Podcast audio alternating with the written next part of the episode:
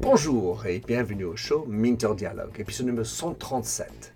Je suis Minter Dial, votre compère et hôte pour ce podcast, fier membre du réseau Evergreen Podcasts. Pour plus d'informations et pour explorer les autres podcasts sur ce réseau sélectif, allez visiter leur site evergreenpodcasts.com. Aujourd'hui, mon invité, c'est Dave Carmona. Dave est directeur du centre Casa Padel à Paris. Ouvert depuis juillet 2017, Casa Padel est un centre de vie sportif à l'intérieur, centré sur le paddle tennis, mon sport préféré, qui se trouve à Saint-Denis, au nord de Paris, et qui est le club de paddle le plus grand sur l'île de France. Ils ont 12 terrains et un espace restaurant aux accents ibériques. Il inclut le barman, El Jamon du Manchego, et de la bière espagnole. Dans cet entretien avec Dave, nous discutons de son parcours, son chemin au paddle, l'historique et les évolutions du Casa Paddle, les clés de succès pour monter un club de paddle de cette taille, y inclut la gestion de la communauté. Si ce podcast vous a plu, merci de prendre quelques instants pour laisser une revue sur votre service de podcasting préféré. Plongeons alors dans cette nouvelle émission. Dave, comment vas-tu? Plaisir de t'avoir. Un grand plaisir, plaisir partagé, ça va très très bien. Alors, dans tes mots à toi, comment est-ce que tu as envie de te décrire? Alors, David euh, Carmona, euh, d'origine euh, espagnole, vivant en France depuis l'âge de 8 ans, que je suis avec mes parents. Donc, un peu cette double casquette, double nationalité, on va dire, espagnol et français. Donc, un peu sans espagnol et culture française, parce que j'ai fait toutes mes études et j'ai fait toute ma carrière, on va dire, euh, en France, bien que j'ai eu travailler euh, parfois et souvent même pour des entreprises espagnoles, comme par exemple la Chambre de commerce espagnole ou autre. Euh, donc voilà un peu cette double casquette qui m'a fait un peu découvrir le paddle durant mes vacances en Espagne, auprès de ma famille. Où ça? Où ça? Moi, je suis plus du sud de l'Espagne, Cadix, Malaga. D'accord? Et moi, je jouais très régulièrement au squash, un niveau euh, pas mal. Euh, squash, un sport aussi, euh, un sport de raquette, hein, c'est assez intense. Et donc, mes cousins et mes copains d'Espagne ont dit Mais tu connais pas le paddle Je parle de ça, bien sûr, il y a 10, 15 ans peut-être. Hein, j'ai pas une date en tête, mais il y, a, très très longtemps. Et je connaissais absolument pas. Et donc, je me suis mis avec eux par curiosité. Et bah, j'ai tout de suite été amoureux de ce sport honnêtement, euh, beaucoup plus convivial, beaucoup plus, euh, euh, on va dire, moyen de progresser, moyen de, de, s'éclater, pardon pour le terme, mais c'est vraiment, c'est vraiment le terme, de pouvoir s'amuser à tout âge en plus. Et voilà, je me suis vraiment découvert cette passion pour le paddle. Problématique, lorsque je rentrais en France pour y travailler en septembre ou fin août, il n'y avait pas de terrain de paddle nulle part, très compliqué de pouvoir euh, pratiquer à nouveau mon sport. Et donc j'avais hâte de retourner en Espagne, que ce soit à Madrid pour le travail ou dans le sud, dans ma famille, pour rejouer dans ce sport. Donc un peu euh, euh, piqué, drogué, on va dire, à ce sport. Donc sans le, sans le, sans le vouloir, parce que c'était pour moi une découverte. Bah tiens, pourquoi pas, on va jouer, finalement. Voilà. Et donc, comment, est née, voilà comment est née ma passion pour le paddle et comment derrière, avec d'autres camarades espagnols, avec mes associés, on a décidé de, se dire, mais pourquoi on ne montrerait pas nous-mêmes une structure de paddle, euh, pas à Paris intramuros parce que c'est compliqué au niveau des locaux, mais dans Paris, région parisienne, à être les premiers, être les précurseurs, sachant que dans le sud de la France, plus près de l'Espagne certainement, comme Toulouse, comme Perpignan, il y avait déjà quelques terrains, je dis bien quelques terrains. Qui autour de, Nice et de Saint-Tropez aussi, il y avait quelques terrains. Exactement. Mais bon, de Paris, euh, c'est quand même plus de 1000 km. Hein, donc euh, c'est clair, Et, le temps n'est pas pareil. Exactement, exactement. Donc un peu compliqué. Et donc on a décidé de se lancer avec mes, mes camarades, euh, José Manuel Escoyen et Olivier Sanviti, que j'aime bien, j'aime bien nommer, de dire bah, pourquoi on ne tenterait pas nous-mêmes l'aventure et essayer de monter une structure. Donc c'est parti un peu comme ça sur un projet retour de vacances en disant pourquoi pas, pourquoi pas. Mais finalement, on y a mis, on y a mis les formes, on y a mis on y a mis euh, tout ce qu'il fallait pour, pour pouvoir effectivement créer euh, le premier centre de paddle, on va dire, euh, indoor sur Paris, région parisienne.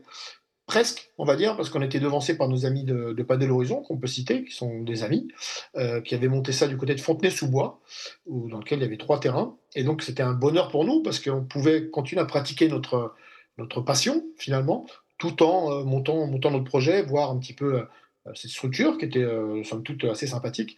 Euh, donc pouvoir la mettre un petit peu à notre sauce et améliorer. donc, donc voilà un peu comme, comment me décrire et comment je suis arrivé dans ce monde du paddle qui en fait n'était pas n'était pas via moi. Moi, je viens du monde de l'informatique, je viens du monde du sport, plutôt du football, parce que j'étais entraîneur de football. Et voilà, par passion, et par passion que j'ai découvert donc par mes origines espagnoles, en fait que voilà, je, suis tombé dans, dans le monde du paddle et j'y suis toujours. Hein, et je, suis passionné, j'y travaille, mais pas que. C'est aussi une passion pour moi, c'est-à-dire que je suis un très très gros suiveur de paddle. Génial. Donc, aussi bien sur le plan personnel, tu joues, aussi bien que tu suis ce qui se passe sur le plan professionnel en termes de tour WPT, le premier paddle et tout. Alors, je ne peux que, enfin, donc, euh, un truc qui est drôle, c'est que ma femme est moitié espagnole, moitié française. Mmh donc, moi, en, l'occurrence, basque. Et, euh, elle a de la famille qui sont de de, de, sud de Madrid. Mmh et, donc, en espagnol, euh, enfin, parle espagnol à la maison. Mmh le côté espagnol, j'ai l'impression que c'est quand même fondateur. Alors que, bon, Argentine, Mexico, Mexique, etc. Mmh Mais quand on, quand on regarde le succès du paddle, pour moi, quel que soit le pays, que ce soit la Suède, l'Angleterre, la France, le côté hispanique, espagnol, est, est extrêmement important, selon moi. Pour toi, c'est pareil? Oui, dans le sens où euh, j'ai l'impression que le paddle ressemble beaucoup à la mentalité des Espagnols, euh, dans le sens où euh, c'est un sport beaucoup plus convivial et moins, moins individualiste. Plus sport d'équipe, entre guillemets, bien que c'est deux contre deux. Donc, sport d'équipe, c'est pas du football, c'est pas un autre sport comme ça. Mais ça reste un petit peu la mentalité espagnole de cette joie de vivre, d'une part, cette joie de d'être compétitif, mais tout en, euh, bah, en s'amusant avec les adversaires. Et c'est un peu l'esprit qu'on retrouve dans le paddle. C'est pas un esprit tennis, c'est pas un esprit euh, squash où moi j'ai joué par exemple, ou un esprit football encore vraiment différent. Euh, lorsqu'on joue contre deux autres partenaires, lorsque le partenaire adverse fait un beau point, on l'applaudit, on lui dit bravo. Alors je connais pas beaucoup de sports dans le monde où ça arrive.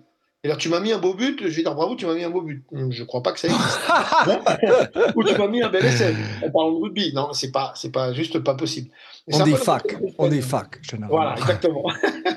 Donc c'est un peu cette mentalité espagnole qui se retrouve dans le paddle, c'est-à-dire être compétitif, vouloir gagner, bien entendu, mais tout en étant convivial. Et on part jamais, ou pratiquement jamais, après avoir joué un match de paddle, on va pas à la douche, on rentre à la maison. Ça n'existe pas. Il faut. La cerveza, por favor. Ah oui, la cervecita, il faut au moins rester discuter un petit peu avec l'adversaire. C'est-à-dire, c'est, c'est, un sport où, évidemment, quand on est sur le terrain, on veut gagner, on met tous les moyens pour gagner. Pas tous les moyens, parce qu'on est, c'est un sport très fair-play, c'est pas juste le fait de le dire. Mais, euh, mais voilà, on essaie de gagner, mais quand le match termine, on aime bien rester un petit peu avec l'adversaire, discuter, boire un petit, un petit, un petit quelque chose, ou grignoter une petite tapas. Euh, voilà, c'est, donc, euh, c'est vrai qu'aujourd'hui, le paddle, pour moi, c'est complètement une mentalité hispanique. Alors, je vois beaucoup d'Argentins autour de moi aussi, ou même quand je vais en Espagne, et j'ai l'impression que c'est un peu la même mentalité qui, est argentin, mexicain, euh, Amérique du Sud. quoi. C'est un peu cette, même mentalité qui se, qui se retrouve, et c'est ce qui charme aussi aujourd'hui euh, en France, parce que si on, fait la complémentarité, les Français adorent l'Espagne pour y aller en vacances, ils y vont énormément, et j'ai l'impression, quand ils, sont au paddle, ils se retrouvent un petit peu, entre guillemets, en vacances. C'est un loisir, hein, on est là pour s'amuser avant tout, et euh, bah, on s'amuse. Même en perdant, on s'amuse c'est quand même, euh, c'est quand même, euh, on dit rapidement, mais c'est une réalité. On perd au foot, on s'amuse pas. Là, même en perdant au paddle, on a appris des choses et, c'est amusant, donc c'est convivial. C'est quand même incroyable. Enfin, je, passe mon temps à, discuter avec des gens passionnés aux États-Unis, en Suède, en Danemark, Finlande, euh, l'Espagne, évidemment, l'Italie, l'Espagne, le Portugal. Ça, arrive à être transversal. Quoique, évidemment, enfin, pays par pays, ils ont des cultures différentes. Le, truc qui me frappe, moi, et là, c'est évidemment un peu compliqué pour euh, les Espagnols avec leur fierté euh, reconnue, mmh il y, a il y a pour moi un côté humble. Il faut, avoir de l'humilité dans le paddle. Qu'en penses-tu? Oui, je suis complètement d'accord. Il faut être humble dans le sens où euh, lorsqu'on se sent euh, trop fort, on se sent au-dessus de l'autre, euh, généralement, c'est là où on rate des points. C'est euh, assez mhm. paradoxal. C'est-à-dire qu'on s'amuse au paddle, même en jouant contre des plus faibles, contre des plus forts. On s'amuse quoi qu'il arrive, contre les plus jeunes, contre les plus vieux, même en mixte. On arrive à s'amuser à tous les niveaux. Mais si on n'est pas humble, si on ne reste pas à notre niveau, tout d'un coup, on se rend compte que ben, on, surjoue, on va dire, et c'est là où on rate le plus de choses, et c'est là où on rate des choses parfois qui nous paraissaient faciles ou qu'on réussissait le match d'avant, où on le rate. Parce que c'est, euh, il faut être humble, c'est pour ça que je dis, on essaie de mettre tous les moyens pour gagner, mais les moyens légaux déjà, et en plus, euh, euh, voilà, en restant humble, c'est-à-dire avant un match, on va pas chambrer, on va dire, oh, ça va être facile pour moi aujourd'hui. C'est pas la mentalité. Après le match, on peut en rigoler, on peut rigoler de l'adversaire, ça c'est plutôt courant, mais avant le match, on reste plutôt, bon, bah, il y a beaucoup de phrases qui se disent très typiquement, bon, bah, on, va suivre un petit peu, on va faire un peu de sport, on va, on va voir ce que ça donne. Mais je vois rarement, même des adversaires, des partenaires dire aujourd'hui, euh, je vais te battre, ça va être facile. Quoi. Pas, on retrouve pas cette mentalité dans le paddle. Donc c'est vrai que il faut, il faut être humble parce que de toute façon, on n'a rien à gagner, rien à perdre, juste à s'amuser et à progresser parce que c'est un sport où on progresse constamment. Euh, donc je suis, je suis assez d'accord là-dessus aussi, c'est vrai. Il y a un autre truc, c'est que quand tu te mets sur le terrain, enfin, il y a des moments où on s'entraîne, on s'échauffe, on regarde l'autre et bon, bon c'est pas orthodoxe. Ça. Hein. Oh là là, c'est pas très bon ça. Mais ça revient. Mmh. Et puis ça revient. Et putain, ça revient encore. Mmh et donc, le, la capacité de. Enfin, évidemment, il y a des niveaux, mais il y a des moments où on se dit, on se trompe totalement aux premières vues de, de la, la, capacité de l'autre parce qu'il n'y a, il y a pas cette évidence qu'on peut regarder au tennis où il y a une forme, la balle, ça, ça passe, ça part toujours de la raquette facile, bien, papa. Mais au paddle, eh bien, il y a des rattrapages, il y a, il y a un côté un peu presque comique dans le paddle, à un moment donné, qui fait que celui qui arrive à frapper derrière le dos, entre les jambes, le, le willy, comme on dit, mmh ben, ça, c'est, c'est pas orthodoxe, mais putain, ça marche. alors c'est vrai, c'est vrai d'une part par rapport à la technique, parce que parfois il y en a qui jouent, qui sont beaux à voir jouer, mais qui sont pas hyper efficaces, et parfois il y en a qui sont moins beaux à voir jouer, mais qui bataillent un petit peu dans tous les sens et qui défendent très bien. Et comme tu dis, la balle revient, elle revient, et il n'y a pas d'erreur, il n'y a pas de faute euh, directe. Euh, il faut batailler pour marquer un point. C'est pas sur le premier coup, c'est pas sur le deuxième, c'est pas sur le troisième ou le quatrième. Donc ça d'une part, mais euh, je crois qu'on est un peu bien placé pour en parler, même par rapport à l'âge ou par rapport au physique. Parfois, on voit des personnes en face de nous avec des cheveux blancs, un peu en embonpoint, on dit oula, ça va être facile. Et eh ben, on se trompe euh, très très souvent. Moi, j'ai joué en Espagne avec des, avec des personnes qui étaient au-dessus de 50 ans, même au-dessus de 60 ans, où je me disais, euh, ça va être, on n'a pas de chang, on n'a pas de chang en espagnol, ça veut dire ça va être facile, ça va, on va s'amuser. Et eh ben, je me suis amusé, mais euh, j'ai dû, j'ai dû batailler, j'ai dû aller chercher dans mes, dans mes réserves et jouer vraiment concentré parce que parce que c'est des gens effectivement qui bougent beaucoup moins que moi peut-être, beaucoup moins techniques au premier abord, mais qui renvoient toutes les balles. Ça, joue tous les matins, vraiment deux trois fois par semaine. Et mine de rien, ça fait pas deux ans qu'ils jouent, hein, ça fait dix ans. Et euh, à ce niveau-là, c'est vrai que parfois on, a un peu ce manque d'expérience. Moi, qui ça va faire quoi, 5 ans, 6 ans que je joue réellement. Euh, là, moi, j'ai joué avec des gens euh, en Espagne qui ont 10, 15 ans, voire 20 ans d'expérience au paddle et ils ont vu des vertes et des pas mûres, ils savent où se placer, ils savent anticiper. Il y a, beaucoup d'anticipation aussi hein, dans le paddle, il n'y a pas que, de la technique. Et, euh, il y a le mental, il, y a la, tête aussi. Donc, euh, c'est un, un, peu une, combinaison de tout qui fait qu'aujourd'hui, le paddle, il ne suffit pas de faire 1m90 et d'être euh, très physique pour pouvoir être les meilleurs. Alors, bien entendu, on parle de niveau et niveau. Si on est sur le World Paddle Tour, bien sûr. Euh, bien que World Padel Tour, je me rappelle encore, il y a 2-3 ans, il y avait quelques joueurs où tu les voyais euh, en vrai ou à la télé, parce que moi je me suis pas mal baladé. Euh, il y en a un certain qui n'était pas physiquement hyper au point, mais par contre qui sur un terrain ne laissait rien passer. Quoi. Donc donc c'est vrai que, là-dessus, on, parlait tout à l'heure d'être humble et on parlait effectivement de ne pas juger au premier abord, parce que souvent on se trompe d'ailleurs, c'est assez rare. Ouais, ouais, ben, enfin, moi j'essaye d'être comme ça. Enfin, je, je, joue depuis 1974, donc j'ai je suis longue dans la bouteille par rapport au paddle.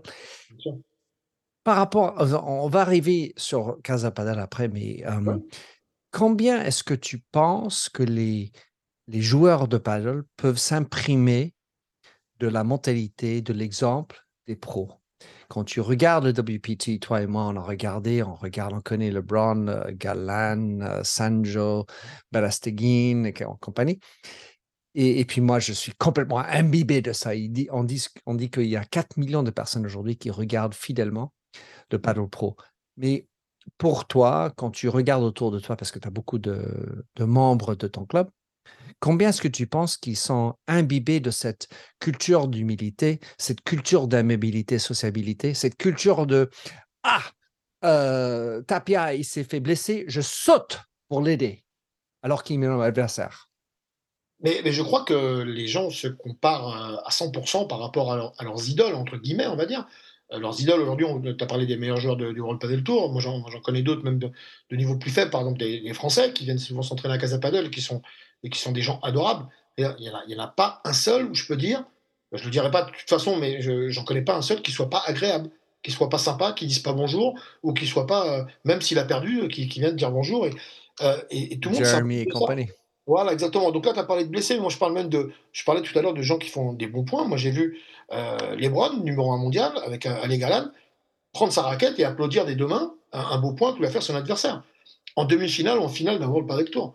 Moi, je regarde d'autres sports et je suis assez fan de football aussi à la base. J'ai jamais vu ça de ma vie, mais j'avais de, de, ma vie, même si tu le penses, sur un terrain, tu n'as limite pas le droit de faire ça. Euh, et donc, tout le monde s'imprègne un peu de ce qu'on voit à la télé. Et moi, c'est un peu les reproches que je peux faire au football aujourd'hui quand tu vois des joueurs qui font des tacles méchants ou qui n'arrêtent euh, pas de rouspéter sur l'arbitre. Eh ben, tu vas voir des jeunes de 14-15 ans, ils font exactement la même chose que leurs idoles. Et moi, je dis aujourd'hui, nous, au paddle, on fait la même chose que nos idoles. C'est les Lebron et Galan, bah, tu vois, les Lebron et Galan, ils sont hyper fair-play. Et quand bien même, à un moment donné, ils ne le sont pas, parce que c'est arrivé sur un tournoi en particulier sur lequel je pense, eh ben, ils se font remonter les bretelles par l'ensemble de leurs partenaires. Ça veut dire que dire, oh là, attention, là, vous avez passé une limite qui, dans le paddle, ne doit pas exister. Et moi, je trouve ça euh, hyper, joli. Donc, on parle souvent de fair play, les Anglais aiment bien parler de fair play, mais c'est un fair play à demi-mesure. Là, c'est réellement, c'est une joie de jouer, c'est un vrai fair play. Moi, quand je vois un joueur dire elle est faute, et dire à l'arbitre non, non, tu t'es trompé, elle est faute, et c'est balle pour les autres, dans quel sport on voit ça? Dans quel sport on voit ça? Moi, moi, personnellement, je ne connais pas je suis très fan de beaucoup de sports, par exemple du football américain, que j'adore aussi, mais euh, euh, je vois, je vois, je, vois pas ce genre de choses, quoi. C'est, c'est assez extraordinaire. Donc oui, on se compare à eux, et tant mieux, j'ai envie de dire, dans ce sport. Tant mieux, parce qu'on a des, beaux exemples devant nous. Alors on a parlé des Espagnols, des Argentins, j'ai parlé moi des Français à, mon, à notre petit niveau, bien qu'il y en a qui commencent à progresser et qui sont, qui sont hyper, hyper agréables. Mais, euh, mais, moi, par exemple, je, me suis échauffé avec, quand ils sont venus, le World Padel Tour est venu deux fois à Casa Padel en, Challenger. Les joueurs, David, viens taper des balles avec nous. Je dis, attendez, j'ai pas le niveau pour jouer. Mais David, c'est pas grave, viens, on s'échauffe ensemble.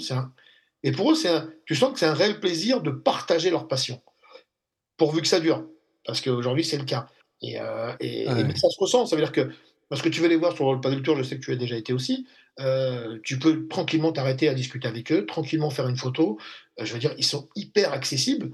Euh, alors j'espère que ça va continuer. moi, c'est un, peu un peu la peur que j'ai, pour être tout à fait sincère, parce qu'il commence à y avoir de plus en plus d'argent, et on sait que quand il y a de plus en plus d'argent, il peut y avoir des dérives. Alors aujourd'hui, j'en connais pas et j'espère que ça va, ça va continuer. tu as raison. J'ai eu le plaisir de, de chatcher avec Galan à, à premier, pas, premier pas de la Paris et plein d'autres. Et, je, je, pense au, au, rugby, car moi j'ai joué 18 ans de rugby et j'ai connu beaucoup de l'équipe française avant et après devenir pro. Et j'ai quand même l'impression qu'ils sont restés fidèles aux mœurs et aux valeurs de, rugby. Donc, ça me donne espoir parce que même combien même ceux dont ils deviennent célèbres, gagnent plus d'argent, il y a quand même dans le rugby une valeur qui est un peu équipe, valeur de humilité, mmh qu'on ne retrouve pas sur le, terrain de, foot américain ou de foot. Euh bah, je, l'espère en tout cas. Mmh. Et donc, Casa Padel, euh, ton aventure Casa Padel, raconte-nous, parce que tu as dit, bon, on va faire un truc, euh, deux copains. Vous avez décidé de faire ça en intérieur euh, en Angleterre, je suis confus de penser que 90% des terrains sont à l'extérieur, car il, paraît qu'il pleut en Angleterre. Ah,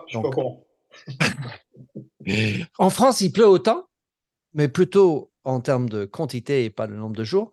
Mais euh, souvent, on parle de problèmes d'avoir de planification. Tu as fait ça à Saint-Denis.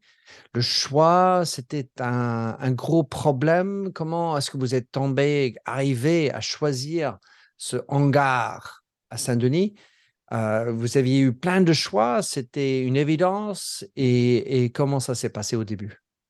Alors au début, honnêtement, en tant que tel, Saint-Denis, en tant que ville, c'était pas un objectif réel. Nous, ce qu'on voulait, en banlieue, en banlieue, en proche banlieue parisienne. Paris intramuros, au niveau prix et au niveau structure, de toute façon, on a commencé à regarder, on trouvait absolument rien. Euh, parce que euh, le gros, la grosse problématique du paddle, pour les gens qui ne, qui ne savent pas, c'est qu'il faut un minimum de hauteur sous plafond. D'accord? Donc on ne peut pas aller dans des vieux bâtiments désaffectés, on ne peut pas aller jouer sous 3 mètres sous plafond. Il faut minimum 6 mètres, voire 6 mètres et demi, voire 7 mètres pour commencer à pouvoir pratiquer du paddle convenablement, on va dire. Euh, donc la problématique est partie là-dessus. Donc lorsqu'on a cherché des locaux, on avait entendu été aidé, tout ce qu'on nous proposait, évidemment, c'était en proche banlieue, ou en grande banlieue. Mais nous, ce qu'on voulait, c'est être près de Paris, près des métros et assez accessible au niveau des autoroutes.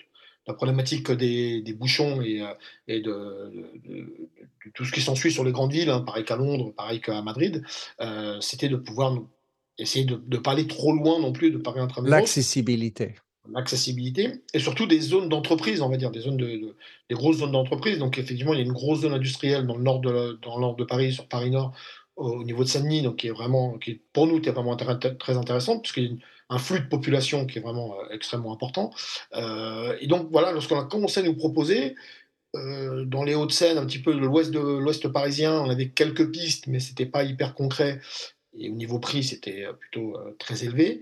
Et on a tout de suite deux pistes très intéressantes sur, sur Saint-Denis, avec des locaux soit désaffectés, soit des locaux vides, et qui nous semblaient à nous réellement, réellement intéressant. Et c'est vrai que le choix s'est très rapidement porté sur les locaux qu'on a trouvés, parce qu'on était près du Stade de France, près de toute la zone donc, euh, du Stade de France où il y a énormément de, sociétés et de, maisons mères, hein, de, grandes banques et autres, euh, ou même de, la SNCF, hein, de, plein de choses comme ça. et près, de, près du métro, près du RER, e donc du train de banlieue, et près de deux autoroutes. L'autoroute qui contourne Paris, donc la 86, et l'autoroute du Nord aussi, l'autoroute 1. Donc on s'est dit, euh, honnêtement, euh, c'est l'idéal. Donc bien entendu, on est dans une, zone industrielle, mais moi, ayant voyagé énormément en Espagne, entre autres, et en avoir visité tous les centres de paddle, ils sont tous dans des zones industrielles. Il n'y a, aucun doute. Donc au niveau sexy autour, oui, c'est pas sexy, mais euh, on n'y va pas pour ce qu'il y a autour, on y va pour ce qu'il y a dedans. Et toute notre mentalité est partie de là en se disant, effectivement, ce qu'il y a autour, c'est une zone industrielle, classique, on va dire, ni plus ni moins, euh, qui n'est pas ni dangereuse ni, pas dangereuse. C'est une zone industrielle où il y a énormément de camions, on va dire. Mais par contre, quand on rentre dans Casa Paddle, il faut que ce soit agréable et qu'on a envie d'y rester. Et qu'on a envie d'y rester, pas que pour faire du paddle. C'est-à-dire pour avoir un lieu de vie et un lieu où effectivement on a envie de, on a envie de, côtoyer d'autres gens qui ont la même passion que nous et, euh, et de s'amuser un petit peu, de sortir du stress parisien des grandes villes, du boulot, euh, de la famille, j'ai envie de dire oui, de, toutes les contraintes qu'on a. Sûr. Voilà, toutes les contraintes et d'arriver à Casapadel et se dire waouh. Et donc c'est vrai que les locaux, on les a trouvés assez rapidement. Bon, après, il y a toute une négociation qui se fait effectivement, ce qu'on est en location, euh, avec le propriétaire et autres, euh, le bail, comment faire.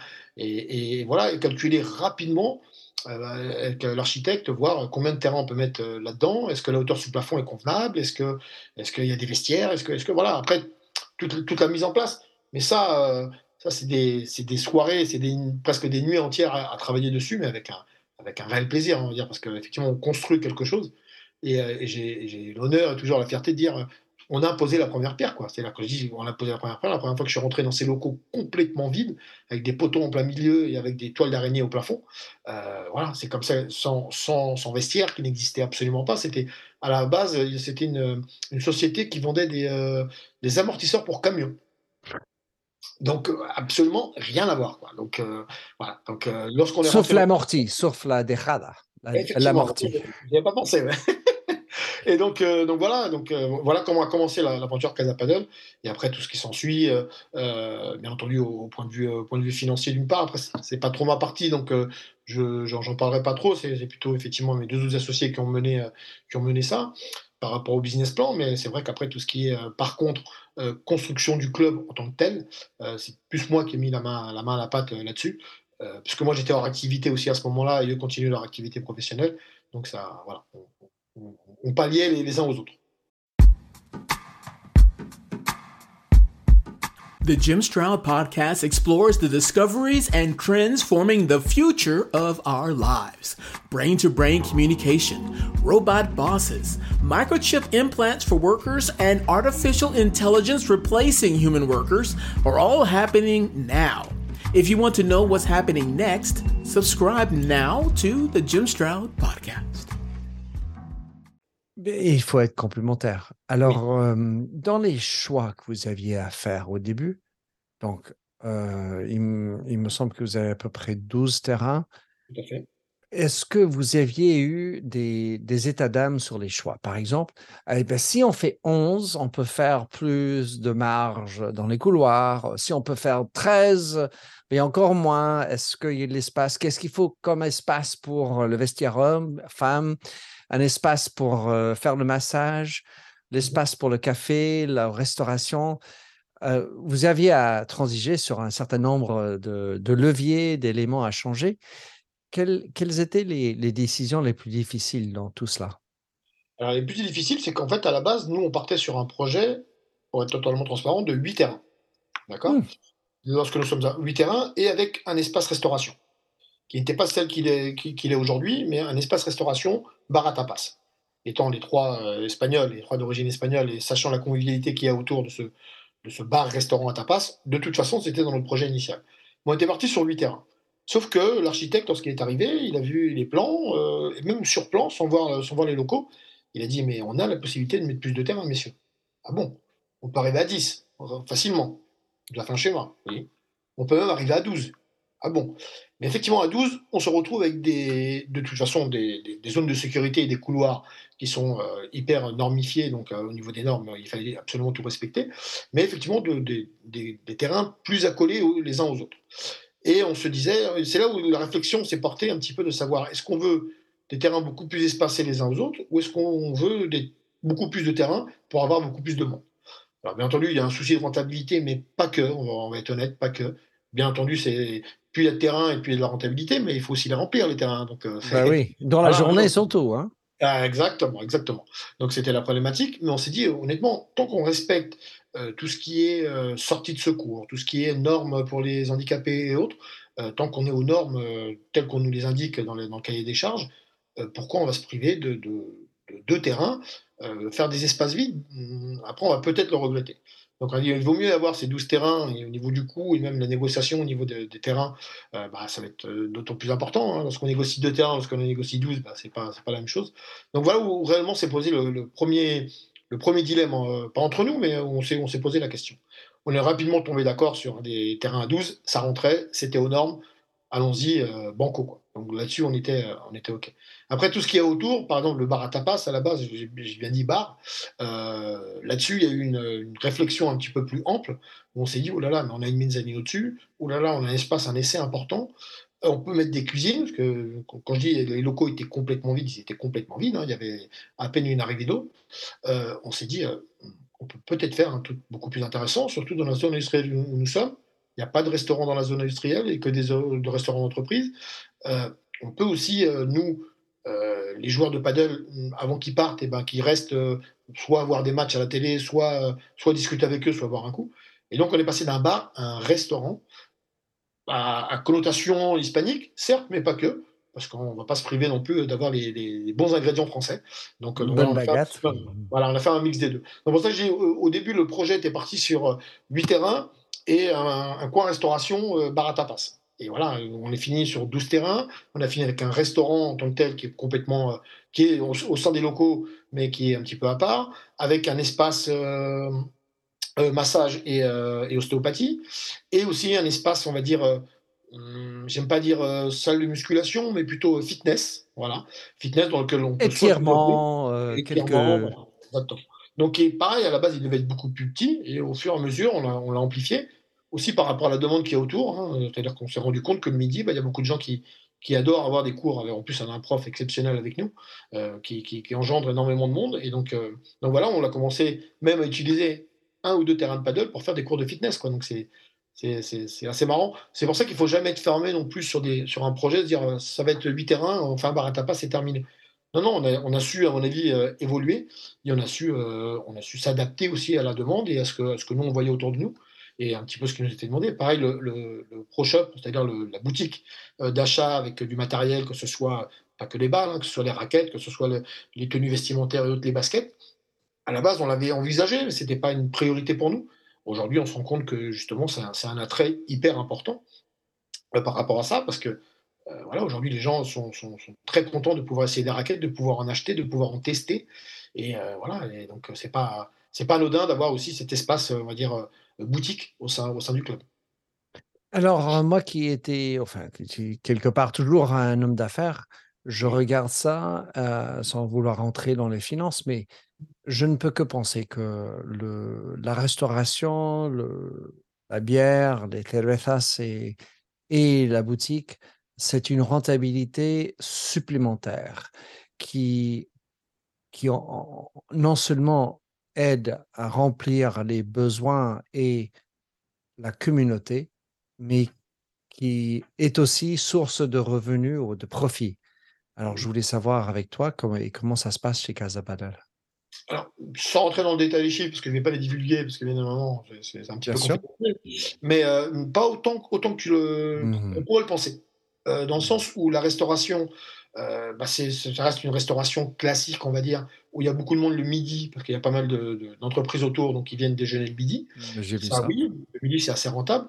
Mais le soir, on va dire, la rentabilité est moindre, parce que c'est plutôt la petite tapas, qui finalement ne coûte pas très cher, la petite bière ou le petit rafraîchissement, qui non plus euh, n'est pas, n'est pas hyper, euh, euh, ne rapporte pas autant d'argent qu'on puisse le penser. Et il y a beaucoup de frais de personnel. Il ne faut pas oublier qu'aujourd'hui, on, donne un service, c'est-à-dire c'est pas c'est pas un libre service, hein, c'est-à-dire on fait du, service en tant que tel.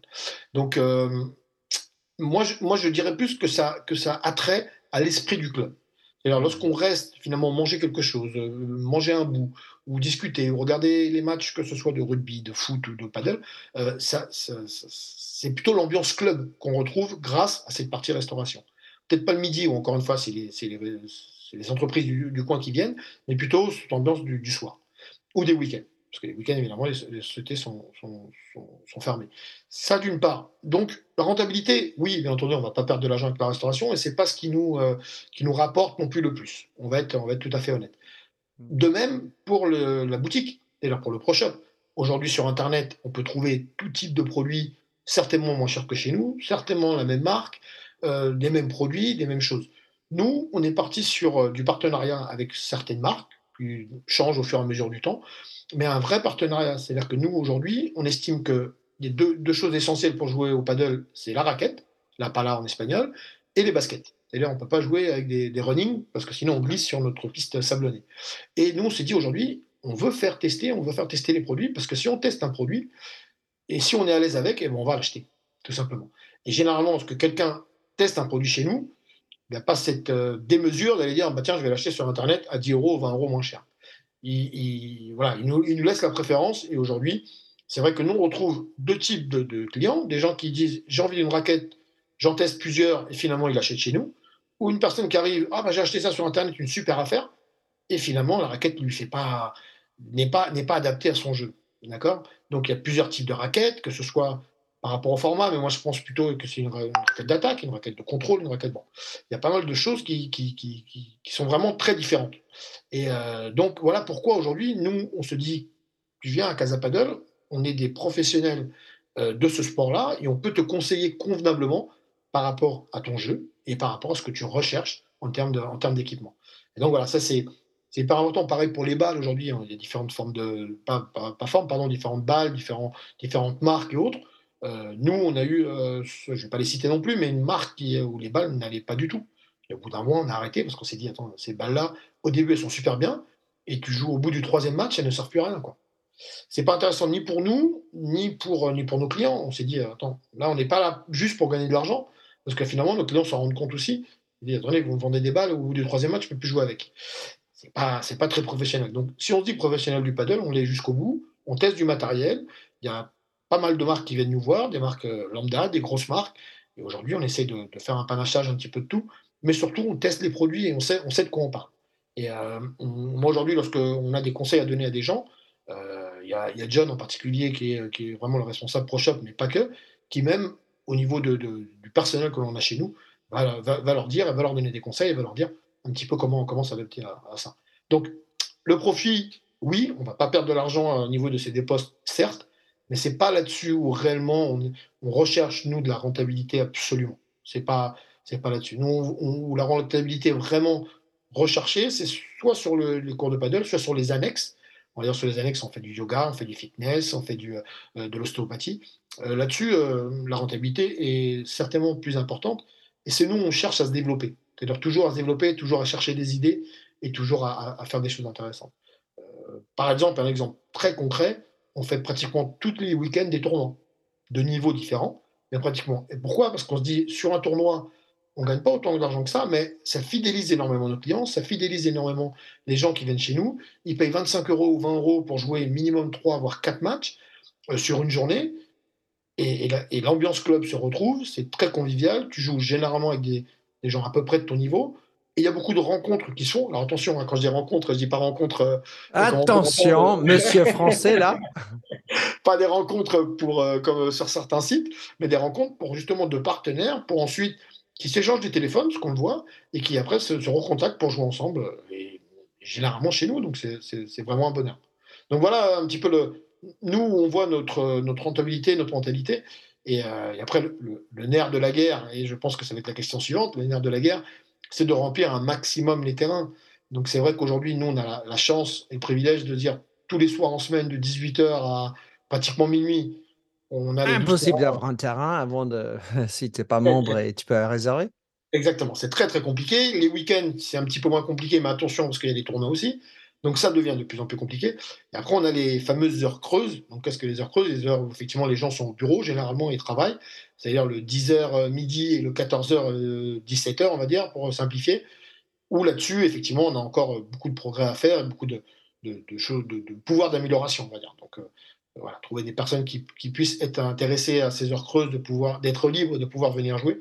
C'est un peu le nerf de la guerre de Casapadel, mais pour parler avec tous nos petits copains à droite et à gauche tous les clubs, euh, tous les clubs environnants, tous les clubs en tout cas en France. Il y a un, club euh, à Londres qui, s'appelle Rocks Lane. Mmh. Ils ont maintenant 10 terrains, dont 4 couverts et 6 ouverts. Dans un terrain qui est totalement bâtard, mais euh, le sujet, c'est toujours les, moments creux. Et, juste par rapport aux chaussures, pour ceux qui écoutent et qui jouent au paddle, moi, mon idée, c'est que si vous ne saviez pas, acheter des, chaussures pour la terre battue, c'est enfin, mon avis de, de, meilleur type de chaussures. Tu es d'accord? Oui, complètement.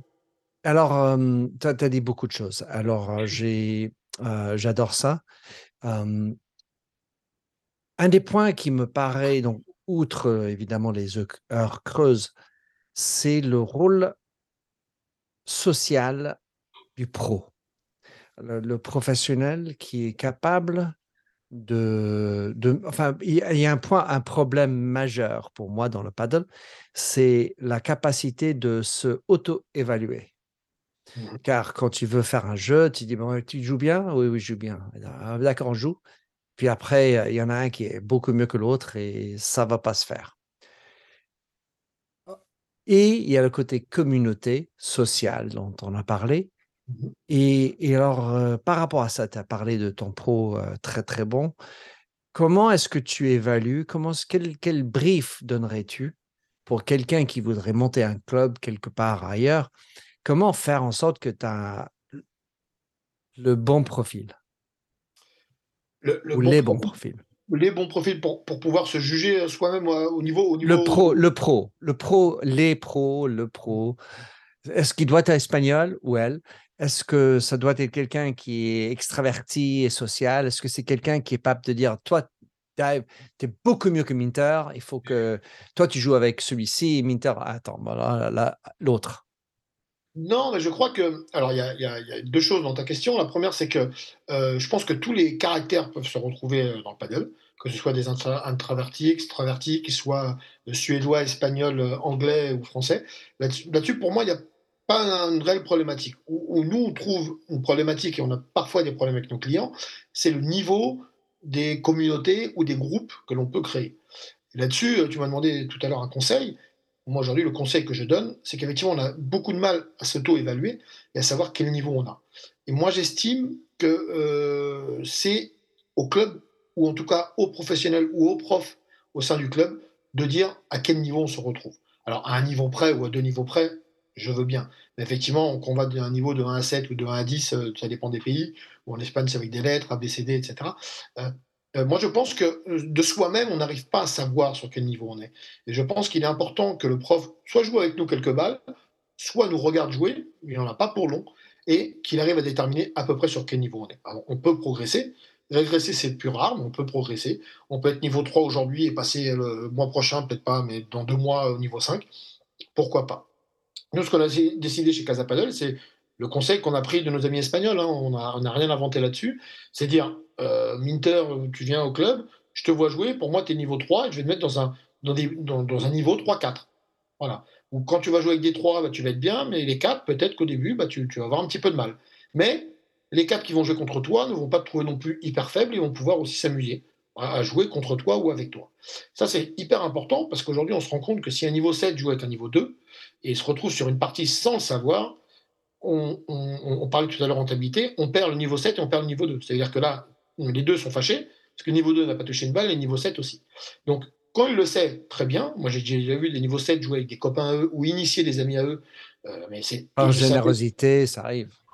Et moi, ça m'arrive aussi euh, régulièrement hein, de jouer avec, euh, avec des copains, des copines, et dire je sais qu'ils sont pas en bon niveau, mais justement, je suis peut-être là pour leur apprendre et là pour progresser. Mais lorsque on se déplace, on vient jouer un match, on, essaye d'être compétitif, voilà, ni d'être à la ramasse, ni d'être totalement dessus, parce que dans ces deux cas-là, on s'ennuie. Et justement, le sport, il n'est pas là pour s'ennuyer. Et aujourd'hui, lorsqu'on voit des, pros français, par exemple, quoi, des pros français entre guillemets, parce que c'est dur d'être pro pour l'instant au niveau des Français, au niveau du paddle, mais lorsqu'ils viennent jouer, lorsqu'ils jouent contre des, grands joueurs, parce qu'on a fait des, classes chez nous avec, euh, avec euh, Ale Galan, par exemple, qui est venu, et euh, lorsqu'on voit qu'il force pas et qui marche, et que nous, à côté, on court comme des, tarés, on se dit, bah voilà, on a, compris que où était où était notre niveau de progression. L'écart, ouais. Voilà, voilà, où était l'écart. Et donc, je pense que pour éviter ce genre de conflit, ce genre de problème, il vaut mieux essayer de se faire juger extérieurement, même si au début on dit oh non, moi je suis plutôt niveau 5, pas niveau 3. Ok, bah, à toi de le prouver. Quoi. Et il y a des applications qui en plus maintenant sont très performantes là-dessus, où on marque des points, etc. Où euh, voilà, on peut progresser de niveau et on peut arriver. Moi j'ai vu euh, arriver des, personnes, par exemple, c'est un, un, détail, euh, qui étaient très bons au tennis et qui disaient Oh, moi le paddle, ça va être facile. Bon, bah viens, on va sur un terrain. Viens, on va sur un terrain. Et tout d'un coup. Il n'a pas joué au squash, le mec. Exactement. Et donc, il s'est rendu compte que tout d'un coup, bah, c'était pas, c'était pas la même chose. Donc, aujourd'hui, attention à, ça. C'est un peu le, petit conseil que je peux, que, je peux donner, humblement, parce qu'encore une fois, on n'a rien inventé. Hein. Euh, on s'est baladé dans énormément de clubs de sport en Espagne, que ce soit à Madrid, que ce soit à Barcelone, que ce soit en Andalousie, que ce soit en Galice, et, prendre un petit peu le meilleur de chacun pour pouvoir nous euh, l'importer chez nous. On va dire, c'est un, petit peu ça l'objectif. Et euh, j'espère qu'on l'a réussi. En tout cas, on, on, essaye chaque jour de pouvoir le faire correctement. J'ai deux dernières questions, Dave. Le, premier, c'est sur les niveaux, puisque chaque pays a l'impression d'avoir ses propres manières. Euh, le World Paddle Tour, premier paddle, il y a des points d'or ou pas? Et enfin, on, est encore un peu sur euh, un monde qui, qui se développe. Et donc, il y a Playtomic que vous avez adopté au club pour réserver, qui est sur 7, mmh qui, qui pourrait devenir un standard international, l'espagnol qui fait ABCDE, et où Playtomic est, très répandu. Mmh en Angleterre, on a adopté le 1 à 7, et euh, par exemple, Roxane utilise Playtomic, mais c'est très peu. Il me semble que c'est un point important euh, que de pouvoir avoir quand on voyage à, Portugal, au Portugal, ou en Espagne, ou en Italie, de pouvoir aller s'amuser. Ah oui, il y a du paddle, aujourd'hui en tout cas, et j'arrive et je suis un 4, mais un 4 pas sur 10, un 4 sur 7. Et qu'est-ce que ça veut dire? Est-ce que tu penses que le fait que vous avez joué ou vous utilisez Playtomic pourrait devancer l'histoire française de 0-10 euh, et où, euh, comment est-ce qu'on va s'en sortir pour savoir qui fait quoi et comment, combien on est? C'est un, gros problème, parce que moi qui vais euh, assez régulièrement à Madrid, par exemple, lorsque je, suis sur Playtomic et je vais chercher des matchs à Madrid, ils n'ont pas la même notation qu'ici en France, c'est compliqué. Alors après, faire une notation européenne, euh, pardon, ou identique à la France et l'Espagne, euh, je pense que c'est c'est un problème politique qui ne date pas aujourd'hui que du paddle. Pour moi, c'est, je le vois, je le vois un peu, un peu compliqué. Après, il faut savoir où on met les pieds. Et lorsqu'on va à Londres et on sait que c'est de 1 à 7, et ben on essaye à peu près de, s'évaluer par rapport à ça. On essaye de, de, se jauger. Et moi, je dis toujours, il vaut mieux se jauger plus faible qu'on ne, le pense. ça, c'est l'humilité dont on parlait. Parce que le problème, c'est que l'ego dit bah non, attends, ah, mais bon, moi, je. Non, moi, moi je pense que unifier uniformiser, on va dire, pour l'ensemble de l'Europe ou même pour deux pays, pour moi, ça, me semble assez compliqué. Mais par contre, essayer d'être humble et de. Et après, de, moi, moi, moi, je fais ça parce que j'ai peur d'ennuyer quelqu'un si je lui dis je suis niveau 5 et je joue contre un niveau 5 en Angleterre. Et eh ben peut-être que je vais prendre l'eau et que euh, mon partenaire en face va pas s'amuser. Et donc moi j'ai un peu peur de ça. Et je pense que tous les joueurs de paddle doivent avoir un, peu cet esprit dire il vaut mieux jouer un match où finalement je suis le meilleur, mais me, considérer niveau 3 par exemple, plutôt qu'aller en niveau 5 et aller ennuyer euh, des gens euh, qui, qui, demandaient à jouer un match de, plus haut niveau. Donc donc c'est bien d'être honnête avec soi-même et limite de se dévaluer un petit peu lorsqu'on va, lorsqu'on va dans d'autres pays. Alors j'ai parlé d'Angleterre parce que je suis déjà allé, mais euh, l'Espagne c'est pareil, je fais la même chose. Et euh, finalement, bah, on n'y va, on y va pas pour, euh, pour gagner des points, on y va pour, pour faire un bon match et, que ce soit agréable. Et en face, rencontrer des gens qui finalement peuvent devenir aussi des copains ou des connaissances. Et lorsqu'on retourne à Madrid, eh ben, les recontacter pour rejouer avec eux. C'est ça l'esprit qu'on essaye nous d'attribuer et pas d'arriver de rouler des mécaniques et dire je suis le meilleur. Mais lorsqu'on est humble au paddle, et, même au haut niveau, parce encore une fois, les joueurs français qui sont partis en Espagne tenter leur chance, ils sont hyper humbles et ils jouent, ils s'entraînent parfois avec des, des, joueurs qui sont dans le top 20 mondial, top 10 ou top 20 mondial, mais ils sont hyper humbles et ils sont hyper reconnaissants de pouvoir s'entraîner, de jouer avec eux. C'est un peu dans cet esprit qu'il faut arriver dans le paddle, de façon à pouvoir progresser, de façon à pouvoir regarder. On parlait tout à l'heure de regarder ses idoles. Ben oui, on les regarde, on joue contre eux et on voit un petit peu où est-ce qu'on en est. C'est un petit peu cet esprit-là qu'il faudrait qu'il faudrait continuer à développer. Et je, pense que généralement, ça se fait. Après, je te dis, nous, les, peu de fois où, euh, où, des gens se sont auto-évalués et il y a eu des matchs euh, ratés, ben, on en a entendu parler. Quoi. Euh, évidemment, on est dans un club où, où, la confiance est totale, où le tutoiement est total. Alors en France, c'est très rare. Et ben, les gens n'hésitent pas à venir nous le dire, et tant mieux quelque part. Et c'est là où, effectivement, au début, on, laissait les gens s'auto-évaluer. On s'est rendu compte que, en fait, on faisait peut-être une erreur. Donc, on, a corrigé le tir. Donc, il faut avoir ce pro qui a cette capacité de, dans l'espace de quelques minutes, euh, voir et dire ce qu'il y a. Et, j'avais envie de, citer un, ami qui est d'Ibiza, qui joue très, très, très bien, espagnol, enfin argentin, pardon, qui est basé en Ibiza. Et il est venu à Londres et il a eu la gentillesse de se lever à 6 heures du matin pour la madrugada, comme on dit en espagnol, et à jouer avec nous, alors qu'on était moins en dessous, beaucoup moins en dessous de lui. Et, ça, cette générosité, cette humilité, c'est quelque chose que j'apprécie énormément dans le paddle. Et, et, dans mes rêves, il y aurait un espèce de playtomique qui, qui nous harmonise dans nos capacités d'un jour à l'autre. Si, dernière question pour toi, David. Alors, c'est si tu avais à donner un conseil pour quelqu'un dans une autre partie du pays ou ailleurs qui voudrait monter un club, quel serait ton conseil numéro un pour quelqu'un qui euh, reprend euh, les expériences et ton, ta sagesse? Mmh euh, Voilà. Mon, conseil numéro un, et, ça, ça, va l'air tout bête, mais c'est de bien faire attention où on s'installe. L'installation d'un club, même si c'est généralement dans les zones industrielles, comme j'ai pu le dire tout à l'heure, il faut faire attention à deux choses qui pour moi sont primordiales que ce soit facile d'accès, ça a l'air bête, mais euh, parfois des industriels au fin fond du monde, euh, c'est compliqué, facile d'accès en voiture et en transport dans les grandes villes que l'on connaît comme Paris, Londres ou Madrid. Euh, ça, c'est pour moi primordial parce que si on se retrouve même en, proche banlieue ou en grande banlieue, mais que c'est compliqué d'accès en transport pour des gens qui ne sont pas véhiculés ou qu'il n'y ait pas un parking où on puisse se garer facilement et, laisser sa voiture ou sa, ou sa mobilette, comme je dis, ça, il faut faire très attention à ça. Donc, c'est pas évident à trouver, mais c'est ça. Et attention à la hauteur sous plafond. Parce que moi, j'ai vu des clubs qui, sont, qui ont coulé, malheureusement, euh, parce qu'il y avait 4, 4, mètres 50 ou 5 mètres de hauteur sous plafond. Et c'est pas possible. Aujourd'hui, le paddle, il y a énormément de lobes. Il faut énormément de hauteur.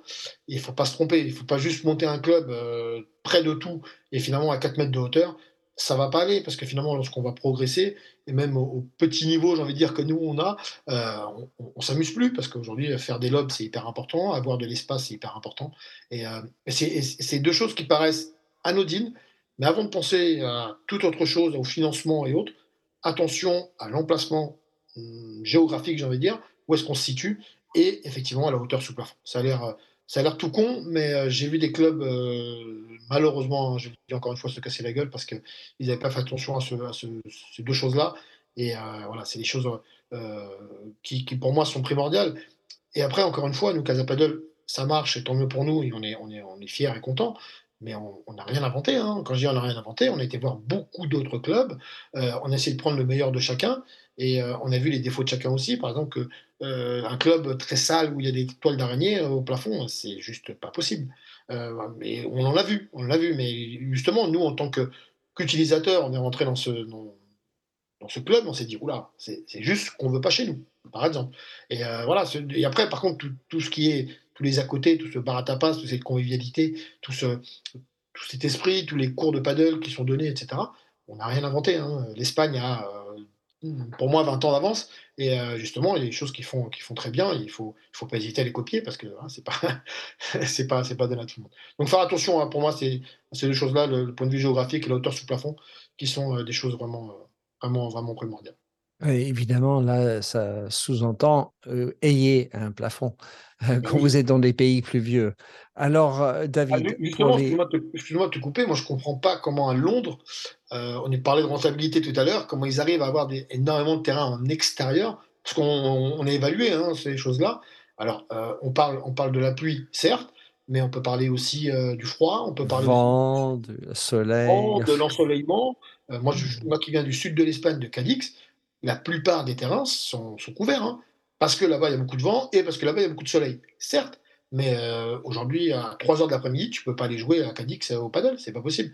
Si, dans les terrains indoor. Donc, euh, donc voilà. Eh oui, donc, qui t'a même euh, Absolument. Ben écoute, grand plaisir de, de t'écouter, David. C'est partager ce, ce cette passion partagée pour quelqu'un qui, qui écoute, pour découvrir le paddle et ou pour vous rejoindre au Casa Paddle. comment s'y prendre et qu'est-ce que tu donnes comme conseil et voilà, quel, quel euh, moyen d'accueil voudrais-tu leur donner?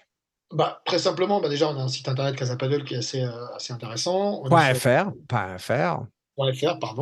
On est sur euh, Facebook, Instagram, donc on communique énormément au niveau des tournois et même parfois des tournois débutants. Moi, j'adore ces petits tournois débutants, les P25, où c'est des gens qui n'ont jamais fait de tournoi, qui n'ont jamais fait de compète, qui ont joué peut-être trois fois au paddle qui viennent jouer euh, c'est extraordinaire. Euh, c'est très marrant. Euh, les gens se prennent au sérieux pendant ce tournoi, alors qu'il n'y a pas grand-chose à gagner, mais c'est vraiment génial. Alors voilà, venir sur les sites, venir effectivement sur Playtomic, hein, parce qu'on peut réserver le terrain sur, sur Playtomic. Et après, le, conseil aussi que je donnerais, parce que tu m'as parlé de conseil à l'instant, n'hésitez pas à, à, prendre quelques cours de paddle. Quand je dis quelques cours, je pense de 3 à 5 cours avec un prof, même en collectif, à deux ou trois personnes pour apprendre juste les rudiments de comment se placer, de comment jouer. Et, voilà. Et pour pouvoir commencer convenablement, je pense que c'est pas 50 euh, cours comme on peut en avoir au tennis. 3 à 5 heures de cours, c'est pas mal. Et on arrive déjà à avoir une, bonne pratique et à savoir euh, sur quoi on doit progresser. Et après, bah, il faut pratiquer. Hein. Alors, le paddle, c'est addict. Hein. Donc, euh, moi, je dis toujours. Attention, attention, danger à vous. Moi, j'ai envie de dire, David, que mieux vaut le faire en collectif au début car non seulement vous allez voir en apprenant des autres des mêmes fautes, vous allez retrouver trois autres partenaires euh, avec lesquels vous pourrez jouer par la suite. Chez nous, j'ai par exemple les team building de société ou même des groupes qui viennent faire des entraînements de garçons ou autres? Ça marche énormément parce que, alors, ils rigolent, ils s'amusent entre eux, c'est hyper agréable à voir.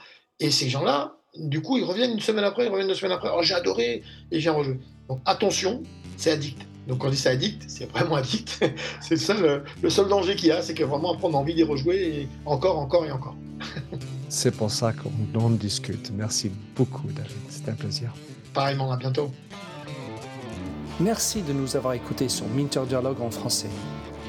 Vous trouverez tous les liens et références cités lors de cet entretien sur mon site minterdial.fr. Pour vous inspirer, je vous laisse avec une chanson que j'ai écrite dans ma jeunesse. A convinced man.